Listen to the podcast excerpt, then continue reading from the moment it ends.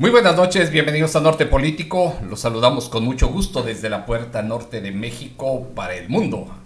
Aquí estamos esta noche, pues no estamos así como en el frío de Washington ni con el calor. No sé si esta noche hace frío o calor allá, este, pero bueno, antes de continuar, saludo a mi productor. Buenas noches, productor. Buenas noches, Marco. Buenas noches. Y, y, a nuestro invitado de esta noche, Lalo Gataz. Qué gusto que estés aquí en Norte Político. Muchas gracias, Marco, por la oportunidad que nos das aquí de poder saludar a tu auditorio aquí en Norte Político. Gracias por la oportunidad. Gracias a ti. Pues sí, es que eres uno de los personajes y uno de los políticos que ha hecho mucho eco y mucho ruido aquí en la capital de Tamaulipas. Y, y es importante aquí que haya esa pluralidad eh, pues aquí estaba sentado un, un, diputado del PRI la semana pasada, amigo nuestro también. El amigo y ahora, Pues, tú que traes la, la, camisa de Morena bien puesta, la esperanza de México, pues está bien, porque nuestro auditorio debe de conocer todas las propuestas para poder hacer una buena elección. Ahorita antes de, de entrar al programa le decía yo a Lalo, pues tengo la gran ventaja de estar en primera línea con los que pueden o quieren ser. Eh, entonces, pues así podemos ir tomando una buena decisión al momento en que nos encontremos con una boleta. Y hablando de boletas en Estados Unidos, pues están a punto de conocerse eso. Y el comentario, este, el que está versado sobre esos temas es nuestro productor. Productor, platícanos, Biden o Trump se incendia, va a ser plantones Trump, este, si pierde este, va a tener que reinventar, reinventar la política López Obrador si gana Biden. ¿Qué va a pasar? Bueno, pues primero que nada, eh, eh, ahora sí una bienvenida a nuestro invitado y muy buenas noches a nuestro auditorio.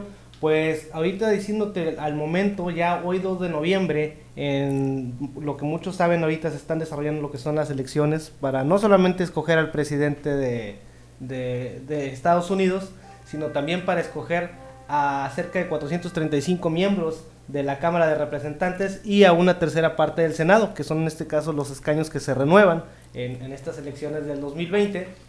Ya siendo 2 de noviembre, cuando la fecha límite para votar es mañana, 3 de noviembre, el famoso Super Tuesday, ya han votado aproximadamente 97.6 millones de estadounidenses que es casi el doble de lo que votaron la vez pasada. En las elecciones de 2016 votaron 50 millones de estadounidenses.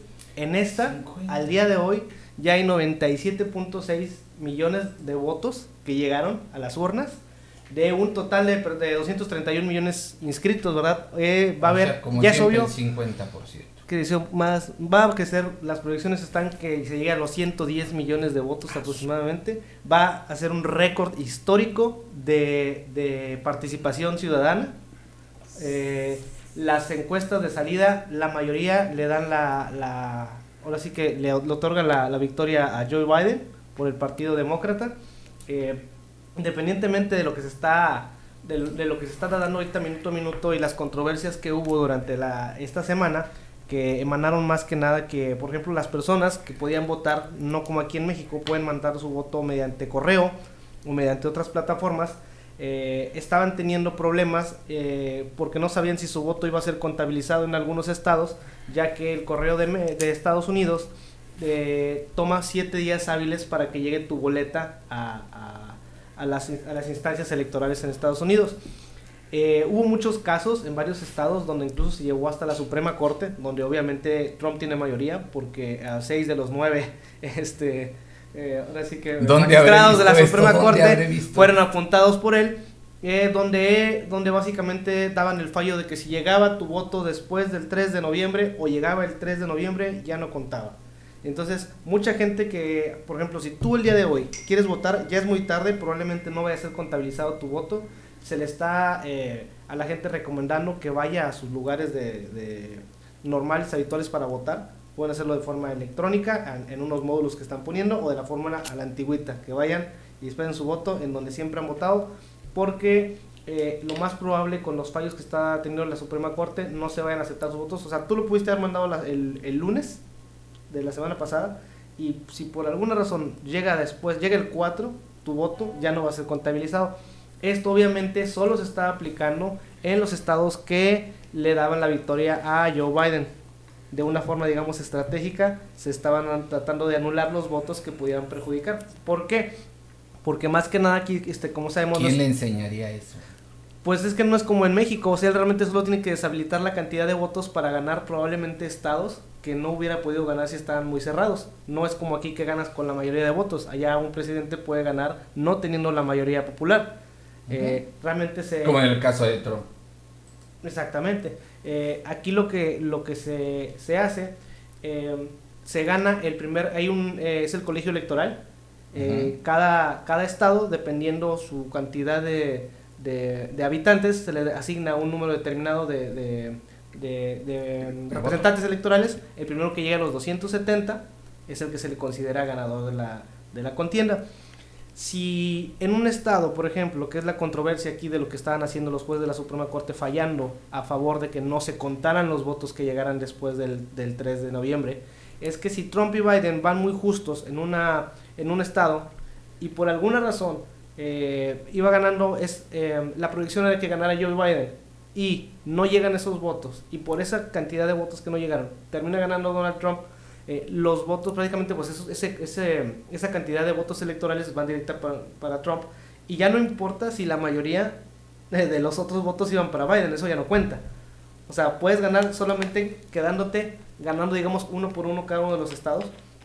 Ya no se ha habido la... la y sin quemar urnas ni nada, o sea, eso sí son avanzados los gringos. Sí, sí, ya, ya básicamente no ha no hay, hay estados que no como Los Ángeles o como Nueva York o como Texas que ya son se es bien sabido de quién son cada uno no se han peleado se han enfocado más que nada en el, obtener el, el, voto de la gente de color y de los latinos que son los que están un poquito más ambivalentes porque si bien Donald Trump ha, ha puesto un discurso pues un poquito de segregacional alrededor de su de su mandato eh, Joe Biden, pues digamos como dicen, pues tampoco no es... No, ven, dos, no, vende piñas, ¿verdad? Como dicen. Y muchas de las de las políticas que ha estado a favor el, retomando, como la restricción al fracking, como la restricción a la industria petrolera, es algo que les duele, que duele y daña mucho a los estadounidenses porque pues, realmente hay muchos empleos que se está a favor?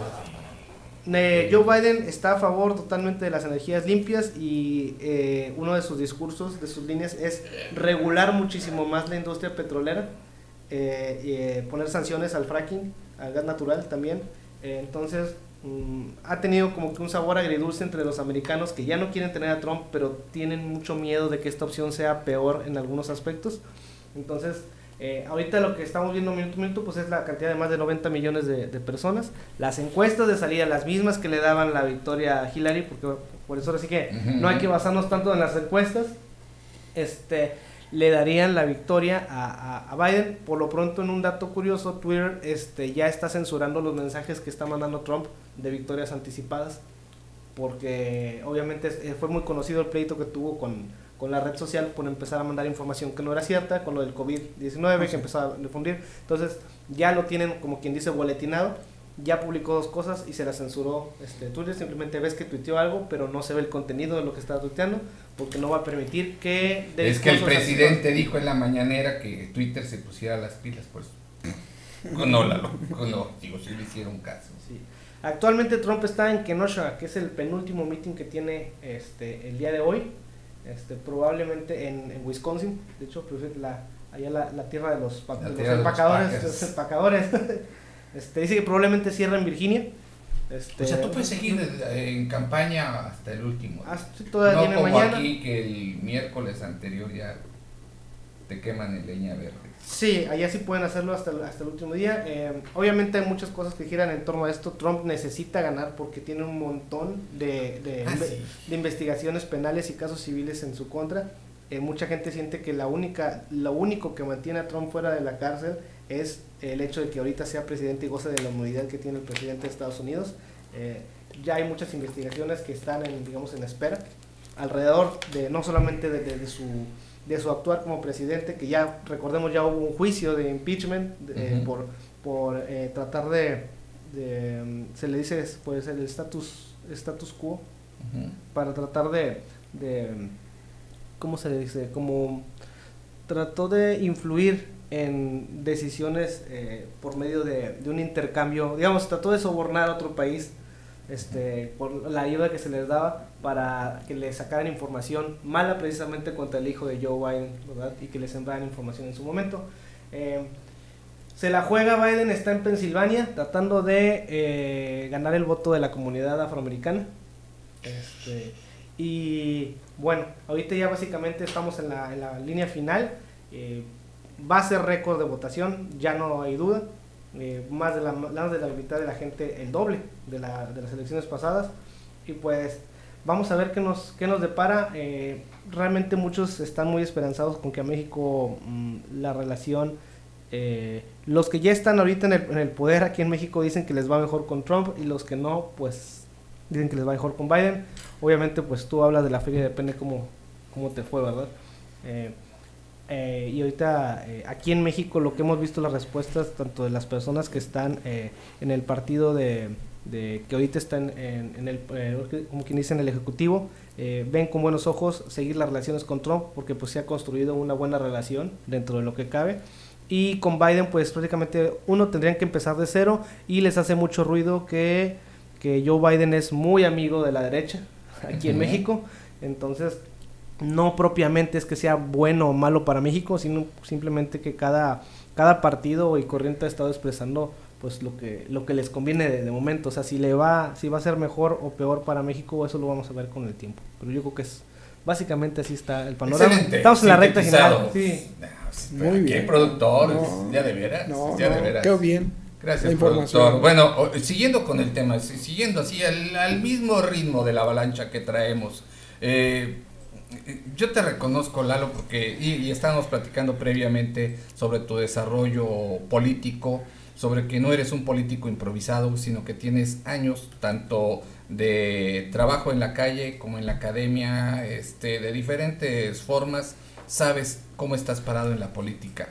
Y estás en un partido en que egresa de algo de lo que era el PRD y se le llamaban las famosas tribus del PRD, en que hay gente, pues yo recuerdo como los maestros de ciencias sociales, siempre, siempre unos jalaban para un lado, para el otro y siempre había mm, como que no se ponían de acuerdo.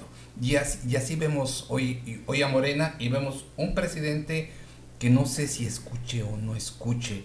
Eh, pero bueno, desde tu punto de vista, ¿tú crees que si, y, hablando de lo de Biden, ya, ya lo decía el productor, pues, con Trump pues ya ha trabajado el presidente, tiene este pues manera de tener una continuidad pues más o menos con una buena relación y lo han declarado ambos en, en diferentes en- encuentros que han tenido. Pero si fuera Biden hu- hubiera ah, la, la capacidad de hacer un giro por aquello de la política humanista ecologista libertad de expresión eh, y que no es promigrante, por ejemplo, en el caso de Biden. Al- algunas, algunos eh, puntos, como por ejemplo la ecología, ¿no? Las energías limpias que no son precisamente eh, algo que, que simpatice mucho el presidente. ¿Crees que pudiera tener ahí un giro, un ajuste? ¿Cómo ves esa parte? Mira, yo en primer lugar quiero decirte este, que yo no le veo ningún problema si ganara Biden o, o ganara Trump. A ver, tenemos un presidente muy institucional, que los primeros intereses del presidente es que le vaya bien a México. Punto, gane quien gane eh, en Estados Unidos. Digo, lo pudimos ver que se pudo construir con, con, con Donald Trump, la cercanía y se pudo construir como también se puede construir con el otro, ¿no? Yo no le veo problema. Este, creo que el presidente ha sido, ha sido muy respetuoso en ese sentido y, y creo que podemos construir con cualquiera, con cualquiera de los dos, sin ningún problema, ¿eh? Sin Este, ningún problema, aunque tuviera que hacer cambios en su, en su política. Eh, a ver, eh, lo que dijiste de las eh, energía limpia, bueno, pues se le puso un impuesto a la energía limpia, a las cuestiones de la energía limpia, porque no están pagando en México impuestos. Digo, como están pagando en Estados Unidos, como están pagando en Suiza, como están pagando en, en Europa, como...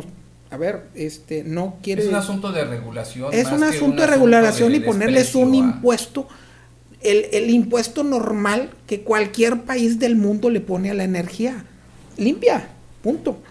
A ver, no estaban pagando, o estaban pagando casi nada. Entonces, eso no, no quiere decir que estemos en contra o que el presidente esté en contra de la energía limpia, no.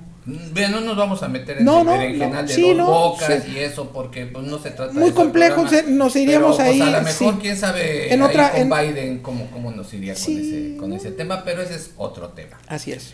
Eh, me, da, me da mucho gusto que estés aquí porque El gusto pues, Marcos, gracias. digo, ya había invitado yo a gente de Morena, pero como que no se animaban aquí a Norte Político. Decían, no, es que, el compa Marcos. Anti López, antero. No, pues, nada, digo, saca uno su pensamiento nada más. Claro. Morena, este, al igual que eh, al igual que millones de mexicanos, sabemos que, que el presidente no comulga con una idea de productividad. Así los, los, los que nos, en- nos dedicamos a la iniciativa privada estamos así como que temerosos de que y ahora qué va a pasar si, si seguimos o no. Eh, lo de él es la plaza, eh, el aplauso, la foto con los pobres. Y yo creo que lo tuyo, pues tú eres empresario, tú eres gente de trabajo. Y cuando vas con, con la gente a trabajar en las colonias, eh, pues no nada más andas subiendo fotos, sino realmente sí estás haciendo una chamba. Eso es una de las cosas que nos llamó la atención y por eso este, te pedí de favor que estuvieras aquí en Norte te- Político, porque eres una persona agradezco. de trabajo. Eh, eh, aunque haya esas diferencias entre el discurso que percibimos y que vemos en las mañanas de- del presidente, y que tú que eres una persona de trabajo con una larga carrera política, eh, pues le has apostado correctamente en tu decisión por Morena, si te sientes cómodo allí, aunque pues te remarco esas diferencias que, que percibimos los empresarios. Mira, yo soy empresario también. Sí. Y, y- y la verdad, pues respeto mucho el, el- el comentario que me estás haciendo, aunque no coincida con él, ¿verdad? Porque a final de cuentas yo soy político y, y bueno, pues, aquí caben todas las ideas este, y creo que en política eh, tienes que convencer, ¿verdad? Tienes que ir convenciendo con hechos este, lo que vas diciendo. Eh, comulgo totalmente con la 4T, soy parte de la 4T sin ser funcionario de gobierno. Este, traigo la camisa bien puesta, me costó en el 2018 la construcción y que ganara eh, nuestro hoy presidente de la República, el licenciado Andrés Manuel López Obrador aquí en Victoria. Tiene 405 casillas y pudimos lograr el 99% de las casillas en territorio. Pudimos defender ese, ese voto que sabíamos que eh, nuestro candidato en ese entonces pues, era un fenómeno, pero teníamos que tener la defensoría correcta para que todo lo que entrara se, se contara.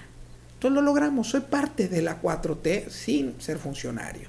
Y la verdad, este, en esta lucha del presidente que ha iniciado contra la corrupción, este, pues eh, ahí es, yo creo que es el problema más grande que tiene y, es la, el, pues la meta más grande que tiene el presidente. Y al empezar a quitar eh, toda la corrupción en México le ha, cos- teni- ha tenido un costo muy alto en ese sentido, porque es la lucha contra los grandes capitales en ocasiones que pues no pagan impuestos, que traían unos negociazos en los fideicomisos.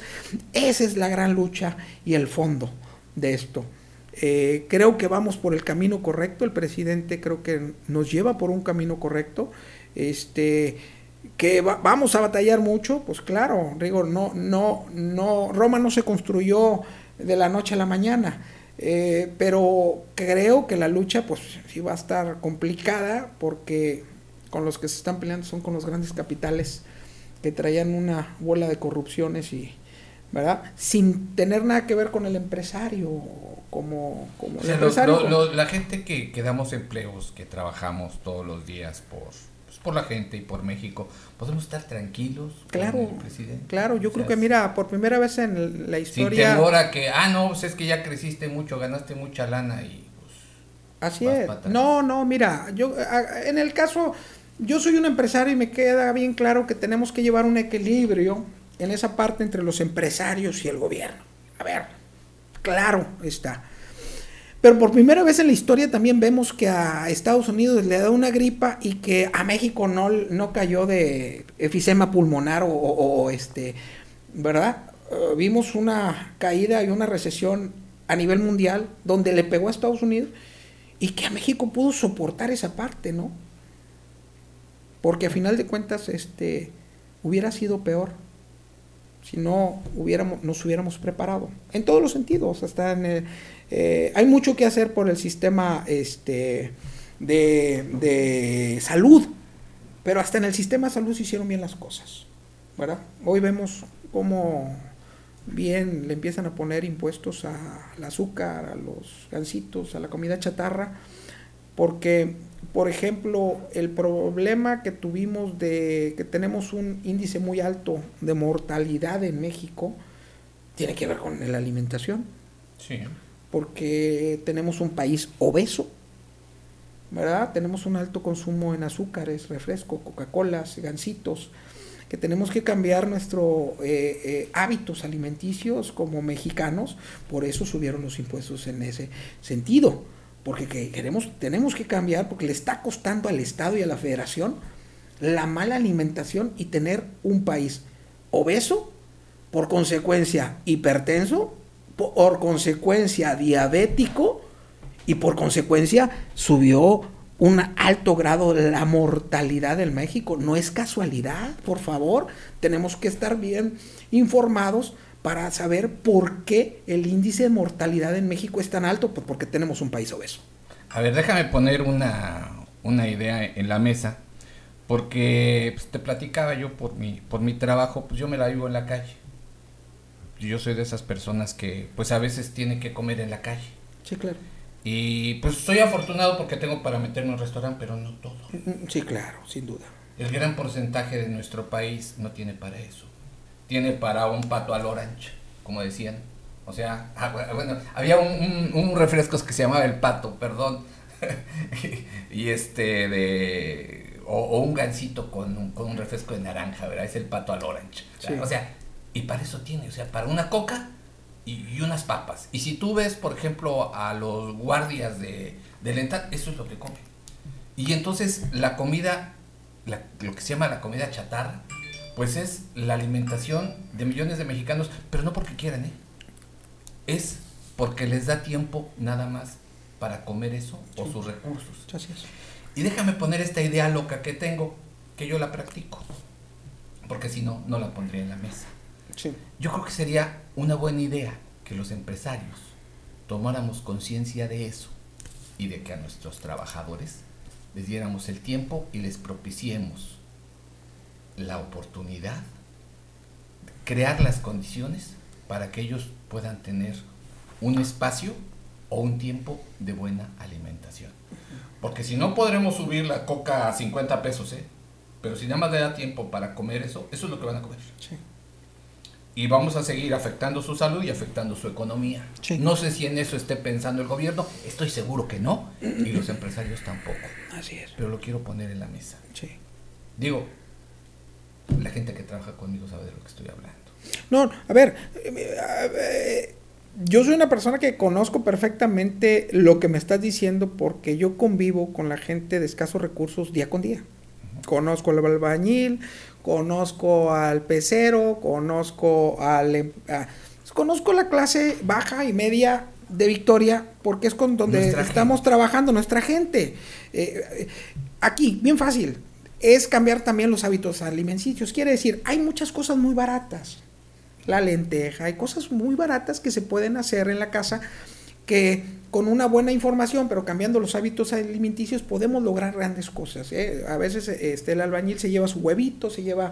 Ah, no, hay gente muy afortunada que se lleva lonche. Eh, sí, no, y sí lo pueden hacer, y hay cosas baratas. Digo, a ver, este... Aquí sí, pero por ejemplo, la Ciudad de México. Bueno, sí, ya ahí estamos hablando de distancias muy largas y sí, sí, sí, tienes que comer ahí. Cuatro horas en la calle. Tienes que comer, tienes que comer en, en, en el carretón. Forzosa sí, sí, sí, este, está complejo. Cambiar los Entonces, hábitos. Quiero poner eso en la mesa porque no solamente es, es súbele el impuesto, o sea, estás gordo no porque no, no, pues es que es que no pueden comer otra cosa, no le da tiempo de otra cosa y muchas mujeres les pasa exactamente lo mismo.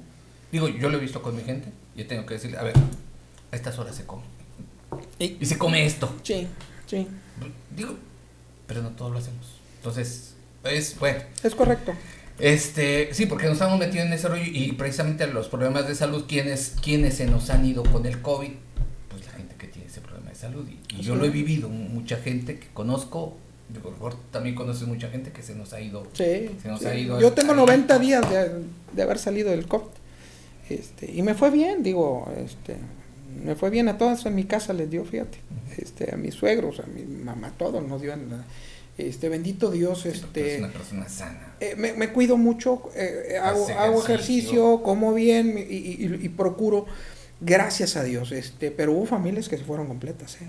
Digo, este, conozco familias que se fueron completitititas y fue una desgracia y una pena para, para todos. ¿verdad? Bueno, Tamaulipas es un estado norteño el que, en que por lo mismo siempre ha sido diferente del resto de- del país. Eh, recordemos eh, los inicios del PRI aquí en la frontera, el, el partido fronterizo, por Sí. ejemplo, muy, muy diferente de- del resto del país. Y ahora con este asunto de que pues uno, uno lo ve cuando como empresario, si, si yo reparto 10 pesos y me regresan 14 nada más de servicios, pues, pues, como que la quiero hacer. Y luego además si eso le sumo a la política, eh, como que a ver qué está pasando y de ahí viene esa integración de ese grupo de gobernadores en el que aunque no está en el norte, pero ahí está en Jalisco, eh, dicen, reclaman que matemáticamente tienen razón para dejar el pacto federal en cuestión de los dineros, de los impuestos, del reparto que se le hace desde el centro, eh, pensando en el presupuesto 2021 hacia los estados. ¿Cuál es tu visión al respecto?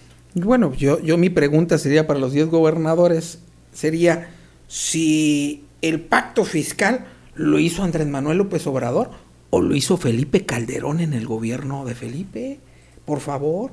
Entonces antes sí funcionaba en ese por ciento de equidad y de repartición, sí funcionaba y hoy Habría que ver los no, números y las matemáticas no, no, para fue, fue en el, no, yo te los, sí, yo sí los traigo. Fue en el, fue en el de Felipe Calderón cuando se hizo este pacto fiscal Sí, sí, sí. y es el mismi, es el mismo, es el mismo porcentaje. es el mismo por ciento de porcentaje. Por favor, ¿qué cambia? A ver, ¿qué parte no es el mismo por ciento eh, de, de, de, de, eh, de ingresos y de que se están mandando a los estados?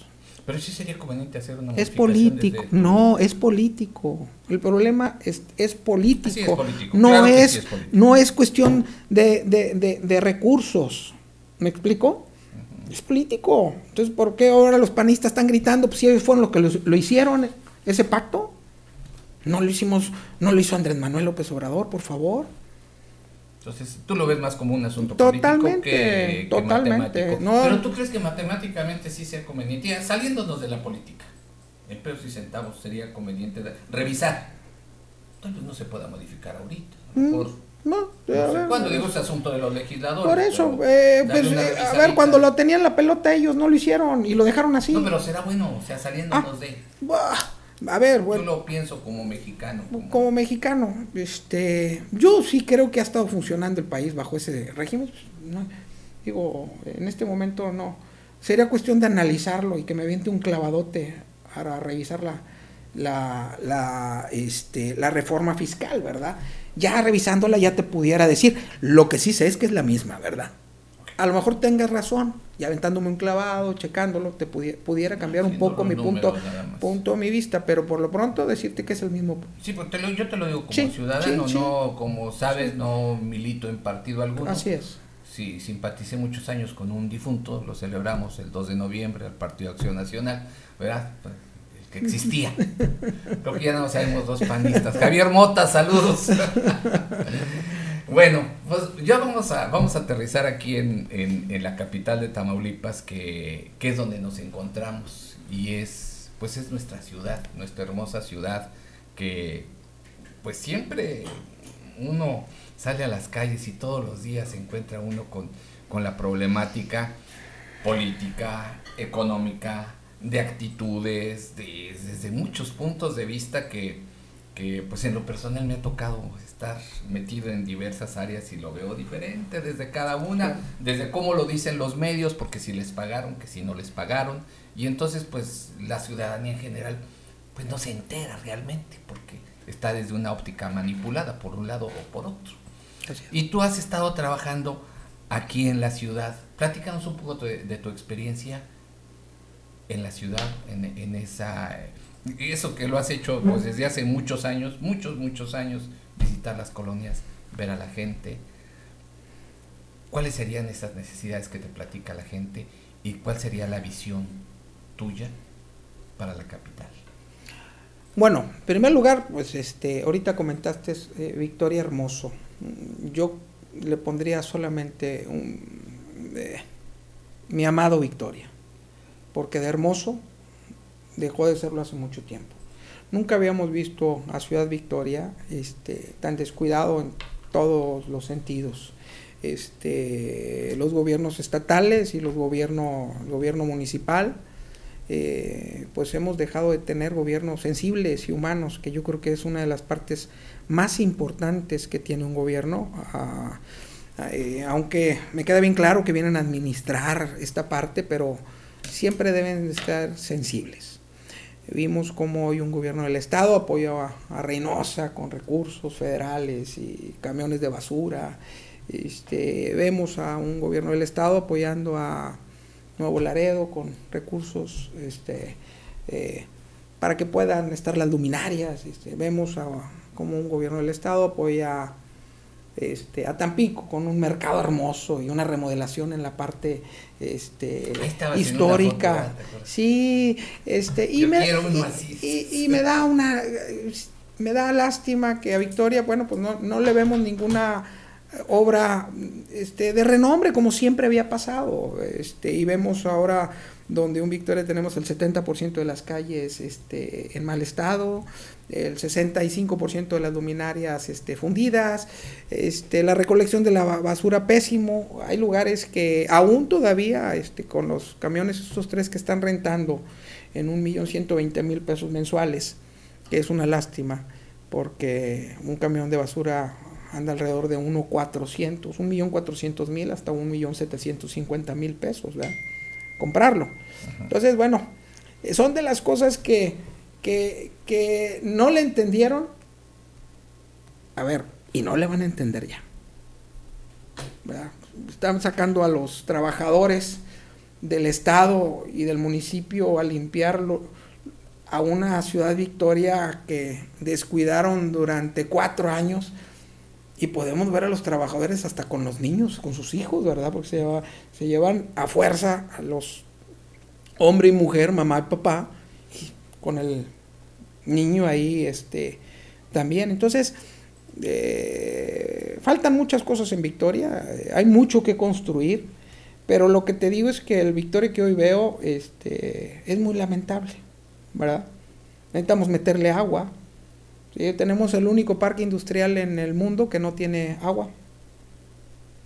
¿Sabes para dónde va, cuándo va a crecer Victoria? Nunca. No tenemos para la industria, no tenemos para... Entonces, a ver, ¿qué necesitamos? Muchas cosas. Pero si se gastaron 300 millones de pesos en un acuaférico y después se gastaron 280 millones de pesos en el primer y segundo cuadro de Victoria, en cambiando las tuberías, eh, a ver, que sí hace falta. O sea, teníamos una gran pérdida de, agua ahí en esa parte, creo que hasta el 57% se nos filtraba de agua, pero este estamos con un paciente terminal y le acaban de dar un mejoral. Sin duda, la segunda línea de acueducto este, eh, sería un detonante tanto económico este, para Victoria. Porque por eso hemos visto en Victoria que los últimos 15, 20, 15 años, 10, 15 años no ha crecido. ¿Por qué? Porque ah, eh, ya no tenemos agua suficiente para la industria, ¿verdad? Este, hoy con la guerra comercial que tiene Estados Unidos con China, este, gran parte de las empresas ya de Estados Unidos las están sacando. ¿Por qué? Porque hoy el país más rico del mundo es China. El país más poderoso del mundo es Estados Unidos.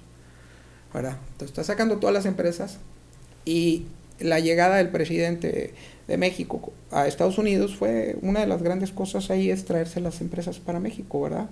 Sería un detonante económico impresionante para México. Pero pues, aquí en Tamaulipas los únicos que van a poder aprovechar va a ser Reynosa, Matamoros y Laredo, como siempre.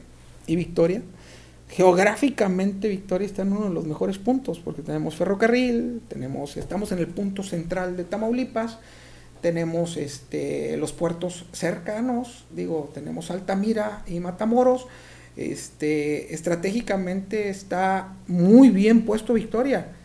¿Qué nos falta para crecer? Agua. Claro que estoy hablando de un proyecto de más de mil millones de pesos, ¿verdad? ¿Qué se puede hacer? A ver, yo fui a la C. A la, Ese es el punto, porque. Yo fui a la CEAT. Yo soy un político que me gusta. Eh, con dinero y tractor, decían. Eh, me gusta. Ah, no, con agua y tractor. No nada más criticar. Soy proactivo. Siempre estoy pensando y haciendo cosas en pro de mi lugar querido, Victoria. Que ya de hermoso, como lo dijiste al inicio, se acabó. Entonces, fuimos a la SEAT y solicitamos que pidieran la segunda línea de acueducto, de 52 kilómetros de la presa aquí a Victoria. Solicitándola a la SEAT, a la Conagua, ¿sí? nuestros amigos diputados federales nos van a ayudar en la Ciudad de México para ir creando el proyecto que no va a salir ni en uno, ni en dos, ni en tres, ni en cuatro. Tal vez pueda salir en cinco o seis años, pero ya empezamos el Pero sí es importante que la gente lo ah, sepa, porque cuando es al segundo día, oye, ¿qué pasó? no, no, no, no, no, este no, estamos... qué bueno que lo estás expresando así. Sí, no, y, la verdad, yo no quiero verme como, este, chico pateando en un charco y mañana le voy a traer, no es cierto, a ver, hay muchas cosas que tienen que hacerse con planeación, con estrategia, pero tienes que saber cuál es el problema de fondo. Y el problema de fondo económico en Victoria se llama agua. Hay que resolverlo. Y el Estado no tiene la capacidad económica para hacerlo. Necesitamos a la federación. Por eso yo cuando hice el, cuando metí la, la petición a la CIAT y me acompañó el diputado Eliud Almaguer, que es el diputado de, la Comisión del Agua, este, fue en ese sentido, siendo muy respetuoso de las autoridades estatales que lo solicitaran y que nos fuéramos de la mano en un, en, un este, proyecto de la mano el Estado y la Federación. No podemos irnos agarrando siempre del chongo. Aquí los políticos... política no te peleas con nadie. Así es. Entonces, necesitamos un proyecto necesitamos al gobierno del estado y necesitamos a la federación. Entonces irnos este, en ese sentido y bueno, pues ahí andamos eh, tocando puertas y viendo. A ver, no me lo han contestado, pero bueno, ahí está el proyecto. A la capital entonces, teniendo al presidente de Morena, el presidente López que es de Morena, a la capital de Tamaulipas, ¿le iría bien con Morena? Bueno, pues eh, eh, el presidente municipal de Matamoros bajó más de 450 millones de pesos de gobierno federal. Yo creo que los amigos se ayudan, ¿no? Y eso es válido. No, sí, claro. Entonces, siempre se este, ha hecho. A ver, este, la relación que yo tengo con gobierno federal es buena. Digo, este, eh, y creo que se necesita herramientas y, amigos para poder eh, que se puedan hacer. ¿Y así de amigos o a qué costo? Bueno, uno nunca sabe. No, pues al costo de que sea, el, el costo yo creo que va a ser mejorar las condiciones de vida de Victoria. Ese sería el costo. Porque como políticos, digo, yo tengo este, muchos años en esto y realmente eh, me encanta este, eh, poder ayudar a la, a la a Victoria. ¿verdad? Todos los días me la vivo en eso. ¿no? ¿Cómo pasar ese discurso? Mira, yo he escuchado, tengo amigos este, morenistas. Saludos, Juan. Espero que ahora sí estés escuchando el programa. que se la viven viendo todos esos videos en YouTube que son eh, pro, pro López Obrador, pero que realmente son una vacilada y, pues no los puedes tomar en serio. Y desafortunadamente, pues en lugar de abonar al, al presidente, pues le restan credibilidad y seriedad. Entonces, la gente que más o menos trata de ser sensata, eh, a eso va dirigido y por eso, por eso nos haces favor de estar el día de hoy. Eh, ¿Cuál es el discurso de Morena? Lo, estamos escuchando, o sea, de un de una persona que está trabajando con Morena, que eres tú, Lalo, hacia, hacia, la, hacia esas personas, ¿cómo podemos confiar en que nos iría bien con, con Morena y, y, contigo en un momento dado? Digo, pues ya lo estamos viendo que estás participando. Bueno, este, creo sin duda, este, que la 4T es lo mejor que le pudo haber pasado a México. Te lo digo en serio. Este, y, y ojo, este, eh, yo no soy, eh, yo siempre he dicho que el radicalismo en cualquier parte es mal, hasta en la, hasta en la re religión. ¿Me explico? Yo no soy un moreno radical.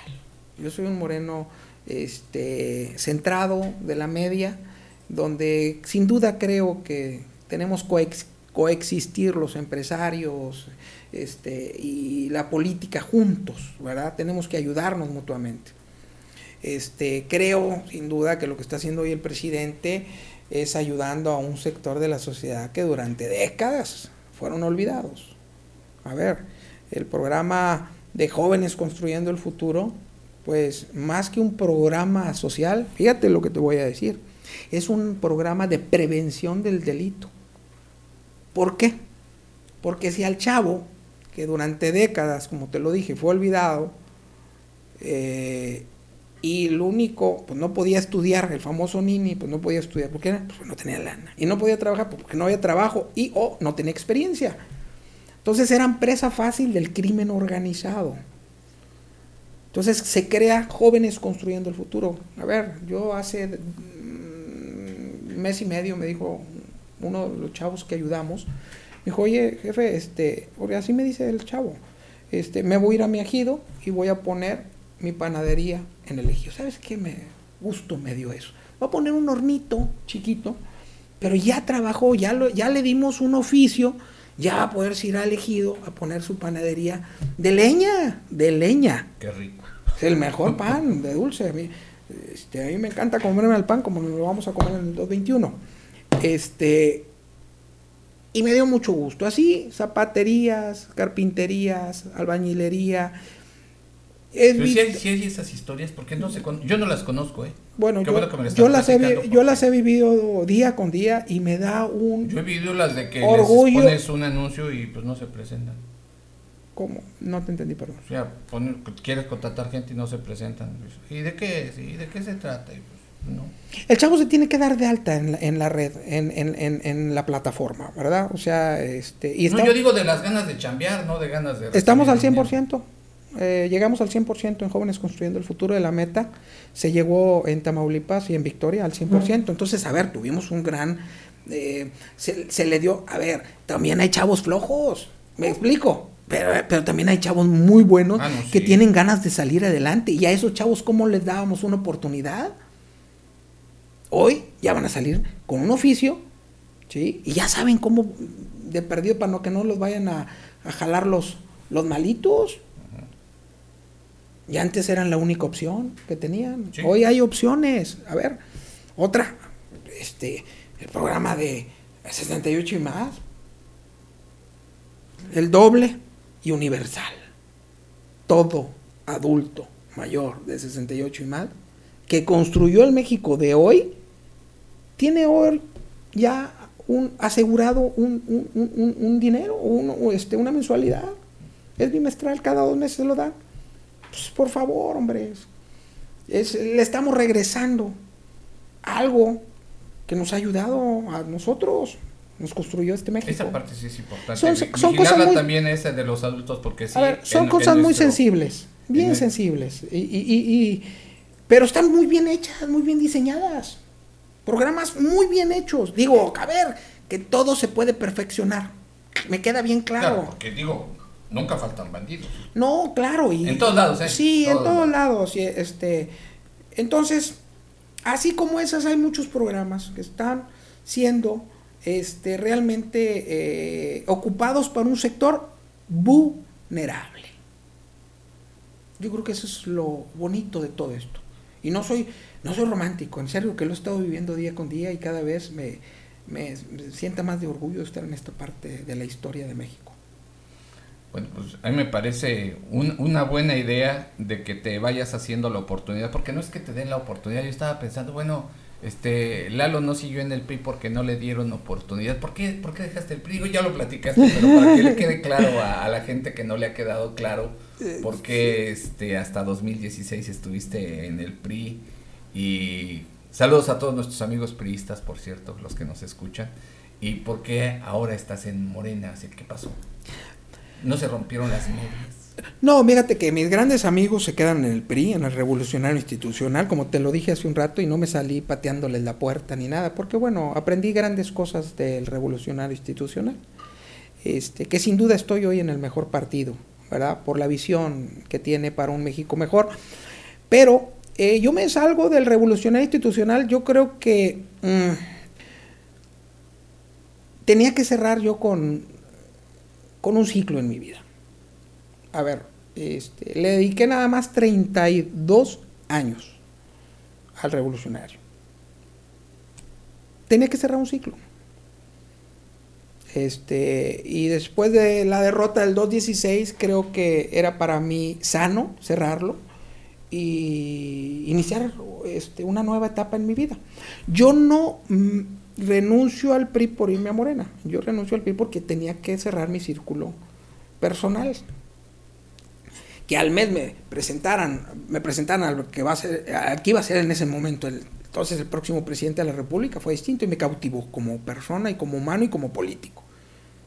Y exactamente a los 30 días, en octubre del 2016, pues ya me lo presentaron y me vine aquí a Victoria y, este, y me di de alta en Morena. Este, con la camisa bien puesta, bien puesta y en diciembre del 2016 fueron mis primeros comités sociales de base que, metimos en, Morena. Y la verdad estoy muy contento. Creo que hay mucho por hacer aquí en, Morena y este, las condiciones en Victoria se han estado dando. Tú sabes que la política es este, multifactorial y hoy Victoria pues trae un sentimiento muy, muy grande este, en contra de nuestros gobernantes, el Estado y el municipio traen un sentimiento el victorense increíble. Yo nada más he hecho una sola encuesta en Victoria. Se llama humor social. Están, Victoria, cansados y hartos de nuestras autoridades municipales y estatales. Que eso es un sentir por el gran descuido por cuatro años aquí a Victoria.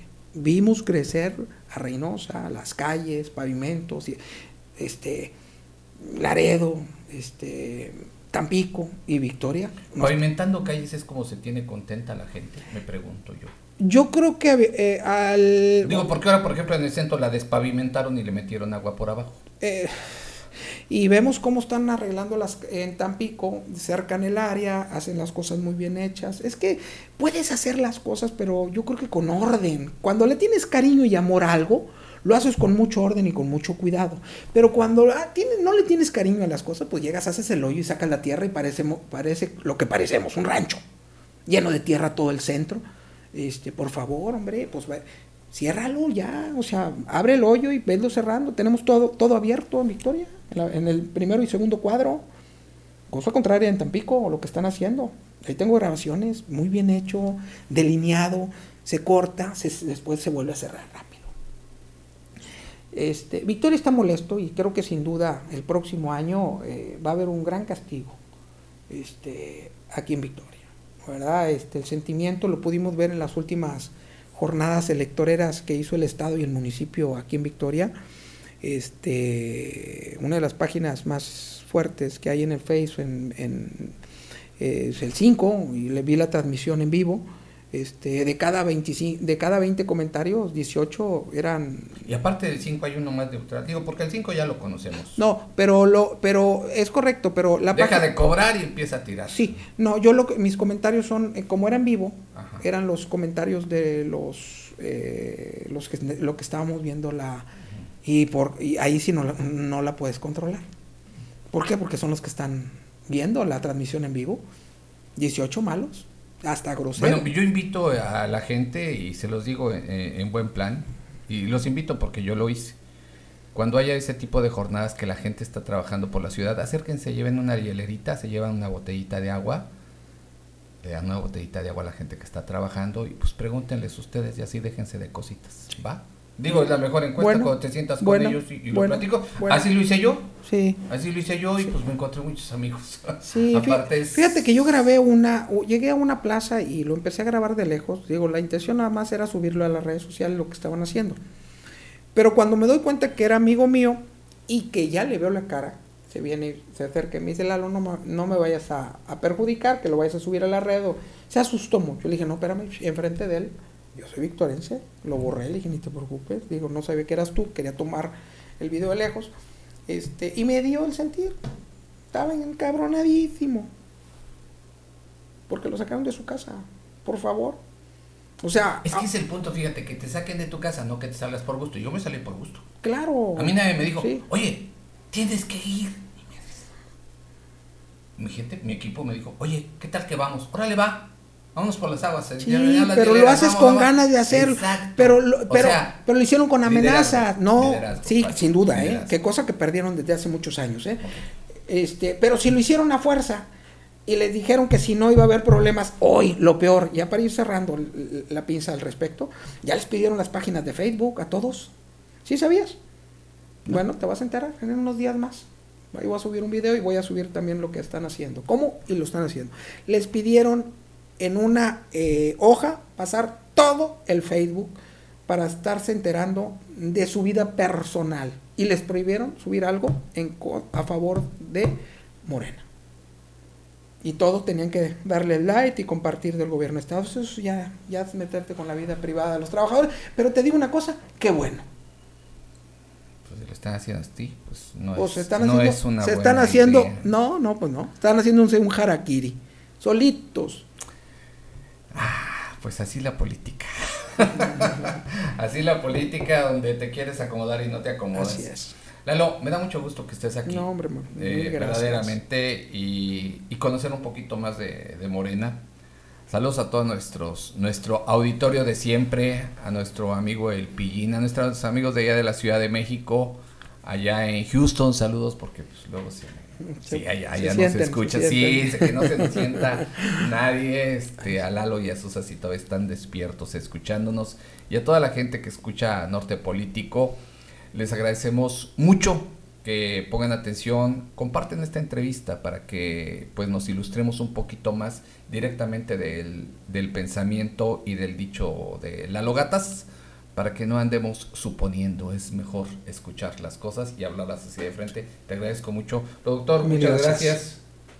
Mil gracias, productor. eh, y ahora sí que un poquito más este, eh, amplio el, el panorama. Y qué bueno que tenemos de repente la oportunidad de, con- de contar con invitados como, Gracias. como Lalo. Gracias. Que, porque realmente se dicen muchas cosas y tú ves en, en las redes sociales todo tipo de, de- Ahora sí que cada quien puede poner su propia, su propia verdad. Pero qué bueno que alguien con, con hechos, que va y que trabaja todos los días en lo que dice y es congruente en, lo que piensa y en lo que hace, pues de repente nos puede dar un poquito una visión más, más amplia, ¿verdad? De cómo, de cómo se actúa cuando sí tienes las ganas de hacer las cosas, como dice, cuando algo le tienes cariño lo haces bien.